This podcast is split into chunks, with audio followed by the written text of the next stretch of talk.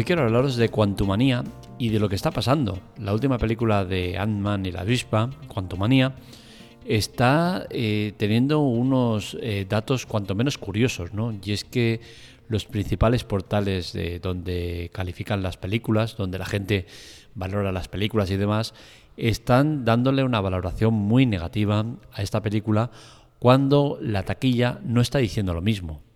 Y esto hay que analizarlo, ¿no? ¿Qué está pasando?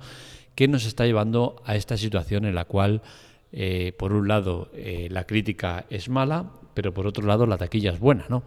Eh, ¿Qué sucede? Pues bien, lo que sucede seguramente es el efecto de todo lo que lleva haciendo Marvel los últimos años. Marvel en los últimos años ha sido muy criticada por el uso de, de CGI, cómo lo está usando. CGI, creemos que es el tema de eh, digamos los efectos especiales que se usan, ¿no? Para simplificarlo, el tema de los colores, que, que cómo estaban abusando de los colores oscuros para ocultar eh, falta de detalles, eh, las situaciones chistosas con, comentarios recurrentes que no, no, que ya cansan, la sobresaturación que tenemos de productos, todo eso da como resultado que la gente pues esté muy cansada y en eso no les falta razón, pero claro, lo que no es justo es que Quantumania se haya llevado la peor parte, ¿no? La de toda esa crispación que se ha ido acumulando durante años y que Marvel no ha sabido paliar. ¿Por qué no ha sabido paliar? Porque al final no han querido o no han sabido escuchar a los que al final tienen que escuchar, que son los fans, los que les están diciendo todo eso. Y película tras película lo hemos visto. Y en los últimos tiempos hemos vivido una serie de películas lamentables encabezadas por eh, Eternals y por encima de cualquier otra cosa la de Thor Love and Thunder, que fue para mí una vergüenza de producto y que en el tiempo, si nos fijamos en el año en las cuales aparecen, pues son muy recientes, ¿no? Entonces han ido, han ido apareciendo una serie de productos muy recientes que han sido muy lamentables eh, She-Hulk, por ejemplo, donde el CGI ha sido lo más criticado, porque es que era lamentable ver el cómo eh, el personaje de, de She-Hulk eh, parecía un dibujo animado, era lamentable lo mal hecho que estaba, y todo eso hace que la gente se vaya calentando mucho y al final explote. Y creo que han explotado en este momento en el que aparecía Quantumania, que debería ser una de las películas más importantes del universo Marvel. ¿Por qué? Porque es el pistoletazo de salida a la fase 5. La fase 5 se inicia con Quantumania. La fase 4 seguramente eh, la destacamos por ser la fase de Thanos, donde Thanos es un poco el eje de todo lo que va pasando y, así una tras otra. ¿no? Pues la fase 5, Kang es el, el, que va a ser el eje de todo el asunto.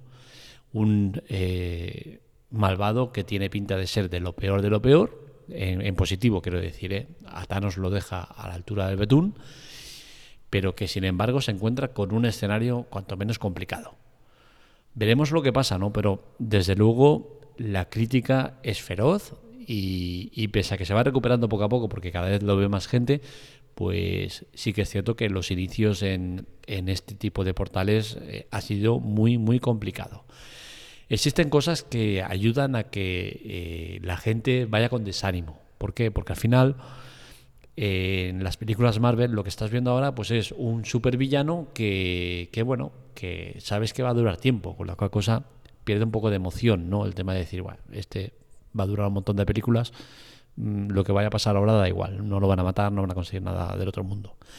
Eh, son películas que duran mucho, que están muy seguidas en el tiempo, y, bueno, al final todo eso pues ayuda un poco al desánimo, ¿no?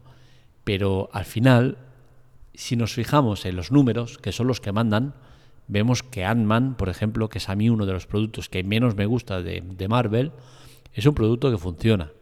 En su, primer, eh, en su primera entrega, en Ant-Man, consiguió en su primer fin de semana 57 millones de taquilla. La segunda entrega consiguió 76 millones. Y con Quantumania han conseguido cerca de 120 millones. Es decir, la progresión es buena, el producto es bueno, el producto funciona. Entonces, esa sensación que tenemos de producto desastroso solo se coge por el tema de eh, estas páginas que comento. Estas páginas que al final son la referencia de mucha gente y que deberíamos empezar a, cambiar esa, esa, manera de actuar, ¿no? esa manera de entrar en, los tomates o en el Final Affinity, decir, hostia, la valoran bien, pues la veo, la valoran mal, no la veo. Creo que es un error. Puede servir un poco de referencia, sí, pero tomarlo a pie de la letra no es bueno. ¿Por qué? Porque estamos viendo últimamente muchos productos los cuales son criticados por auténticas soplapolleces como por ejemplo los Anillos del Poder, que se criticaba porque salía un elfo negro. O sea, señores, mm, no seamos así, por favor. Y, creo que eh, este tipo de espacios se está, se está ganando muchas críticas eh, y, y Quantumania es uno de los motivos por los cuales se ganan estas críticas, porque eh, la película, ya os digo, ha sido muy, muy, muy criticada y, desde luego creo que no se lo merecen.